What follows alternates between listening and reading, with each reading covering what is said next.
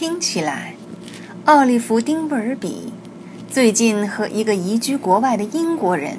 过从甚密。这位英国人不加选择地收集了大量的艺术品，却没有被受过训练的艺术顾问指导过，而且，这位英国人的财务状况似乎今非昔比，急于将他的一部分收藏尽早脱手。丁布尔比同意悄悄地看看这部分收藏品，可当出发的时间迫近的时候，他又触头再坐一回飞机了，或者他自称是由于这么个原因。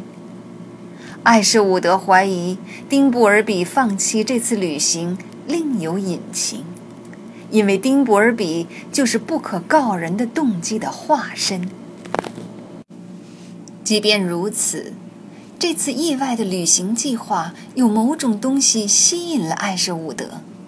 是他居然违背了所有更为合理的判断，当场就接下了这份差事。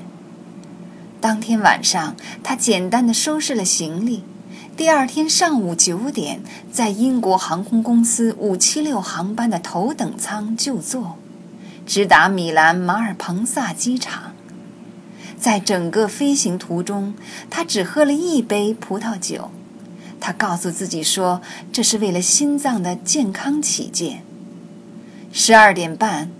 钻进一辆租来的奔驰车里的艾舍伍德已经恢复了自制力，完全不受酒精的支配了。他没看地图，也没用定位导航设备，径自向北开往科摩湖。作为一位备受尊崇的艺术史学家，一位研究威尼斯画派画家的专家学者，艾舍伍德曾经无数次地来到意大利，在这个国家的教堂和博物馆里逡巡游荡。尽管如此，重返意大利的机会一旦出现，他就会马上抓住。如果别人负担差旅费，他就更是当仁不让。朱利安在法国出生，在英国长大，但是，在他那干瘪凹陷的胸腔里跳动的，是一颗浪漫不羁的意大利之心。这位侨居海外、资产在不断缩减的英国人，将在两点。会见艾舍伍德，丁布尔比在他仓促写好的电邮中说：“这位先生住在科摩湖西南支流上的一幢富丽堂皇的别墅里，离拉格里奥小镇很近。”艾舍伍德早到了几分钟，发现别墅壮观豪华的大门已经被打开，来迎接他的到来。门后是一条新铺好的小路，小路优雅地向前延伸，载着他的车来到一个碎石铺就的前庭。他在别墅的私人码头旁边停好车，经过长满青苔的雕像，来到别墅楼的前门。他按响了门铃，但是没有人来应门。艾什伍德查看了一下自己的手表。又按了一下门铃，还是没有动静。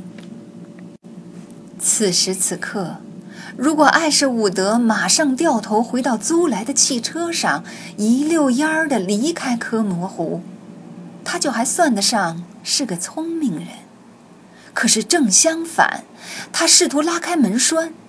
而且令艾舍伍德日后后悔不迭的是，他发现门居然没有上锁。他把门推开几英寸，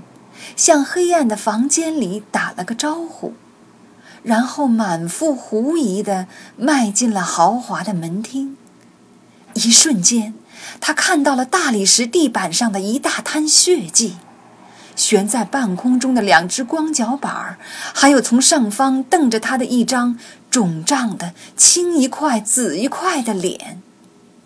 顿时，艾舍伍德眼前天旋地转，双膝一软，栽倒在地板上。